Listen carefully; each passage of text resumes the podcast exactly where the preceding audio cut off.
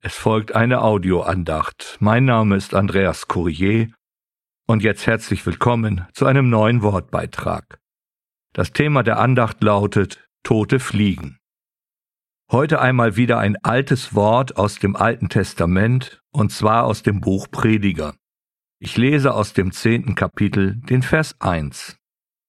Tote Fliegen machen das Öl des Salbenmischers stinkend und gärend. Ein wenig Torheit hat mehr Gewicht als Weisheit und Ehre. Es ist ein tiefsinniges Wort. Habe ich schon einmal erwähnt, dass ich diese alttestamentliche jüdische Bildersprache sehr mag? Aber es wird ja schon deutlich, wovon hier die Rede ist. Das Öl des Salbenmischers ist ein Bild für den Heiligen Geist, die toten Fliegen stehen für die Sünde. Das hebräische Wort für Fliege heißt Zebub und so erstaunt es nicht, dass eine Bezeichnung für den Teufel Baal Zebub oder auch Beel Zebul lautet. Übersetzt bedeutet es Herr der Fliegen. Noch eines, die toten Fliegen werden im Grundtext wörtlich als Fliegen des Todes benannt.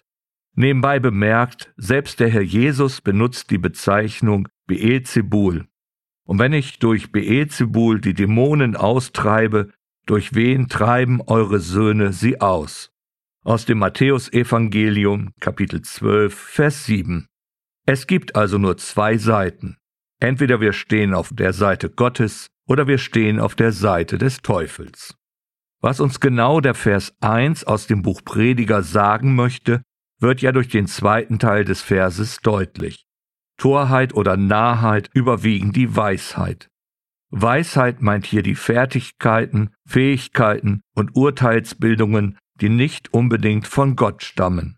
Und wenn wir also den Fliegen des Todes in unserem Leben Raum geben, kommt die Wirksamkeit des Heiligen Geistes zum Erliegen.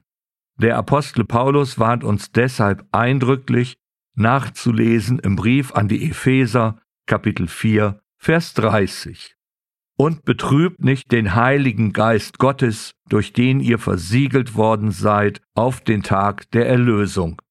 Paulus nennt hier drei wichtige Gründe. Erstens, er ist der Heilige Geist. Alles, was nicht ebenfalls heilig ist, steht gegen ihn. Zweitens, er ist der Heilige Geist Gottes, eine Person der Dreieinheit. Und drittens, wir sind mit ihm versiegelt worden auf den Tag der Erlösung hin. Das Siegel ist ein Begriff für Eigentum und Sicherheit. Der Heilige Geist ist das Siegel, das uns garantiert, dass wir bis zur Wiederkunft unseres Herrn Jesus Christus bewahrt werden und unsere Erlösung vollständig ist. Und gerade weil wir die ewige Sicherheit besitzen, ist dieses für Paulus auch ein sehr wichtiger Grund, warum wir nicht sündigen sollen. Um es einmal sehr deutlich zu machen, Sündigen ist, im Bild gesprochen, wie dem Benzinhahn zudrehen. Der Motor kommt zum Erliegen. Welche Auswirkungen das für unser Glaubensleben hat, liegt auf der Hand. Letztendlich bremsen wir uns selbst aus, entziehen uns dem Segen Gottes. Im schlimmsten Fall machen wir damit unser Zeugnis als Kind Gottes sogar unglaubwürdig und rauben damit unserem Auftreten die Wirksamkeit. Die Folgen von Sünde in einer Gemeinde sind noch verheerender.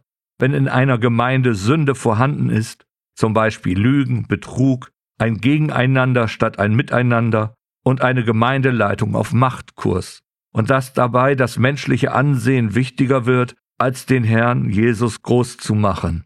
Den Rest erspare ich uns jetzt. Auf jeden Fall wird jedes Kind Gottes einsehen, dass Gott Sünde nicht gutheißen kann und wird. Die Gemeinde kommt zum Erliegen, verkommt zu einem frommen Club. Statt geistgewirktes Handeln nur noch ein frommes Agieren mit menschlichen Planungen. Und statt einer Ausstrahlung des Lebens doch nur der faulige Verwesungsgeruch des Todes. Dieses kann eine Erklärung dafür sein, warum der Glaube in Deutschland immer mehr abnimmt und viele Gemeinden und Kirchen zum Erliegen kommen. Vergessen wir nicht, was uns dazu das Wort Gottes zu sagen hat. Ich lese von daher nach der Menge Bibel aus dem ersten Petrusbrief die Verse 14 bis 16. Als gehorsame Gotteskinder gestaltet euer Leben nicht nach den Lüsten, die ihr früher während der Zeit eurer Unwissenheit gehegt habt, sondern werdet nach dem Vorbild des Heiligen, der euch berufen hat, gleichfalls in eurem ganzen Wandel heilig, weil ja doch geschrieben steht, ihr sollt heilig sein, denn ich bin heilig. Zudem haben wir immer wieder die Möglichkeit zur Umkehr. Wir dürfen unsere Sünden bekennen und uns von dem Herrn Jesus Christus reinigen lassen. Wenn wir unsere Sünden bekennen, so ist er treu und gerecht, dass er uns die Sünden vergibt und uns reinigt von aller Ungerechtigkeit. Aus dem ersten Johannesbrief, Kapitel 1, Vers 9. Lassen wir nicht zu, dass die Fliegen des Todes das Salböl des Salbenmischers verderben, wir also den Heiligen Geist nicht betrüben. Lieber wollen wir doch nach der Weisheit streben, die Weisheit von oben aber ist erstens rein, dann friedsam, milde, folgsam, voll Barmherzigkeit und guter Früchte, unparteiisch, ungeheuchelt. Aus dem Jakobusbrief, Kapitel 3, der Vers 17. Amen.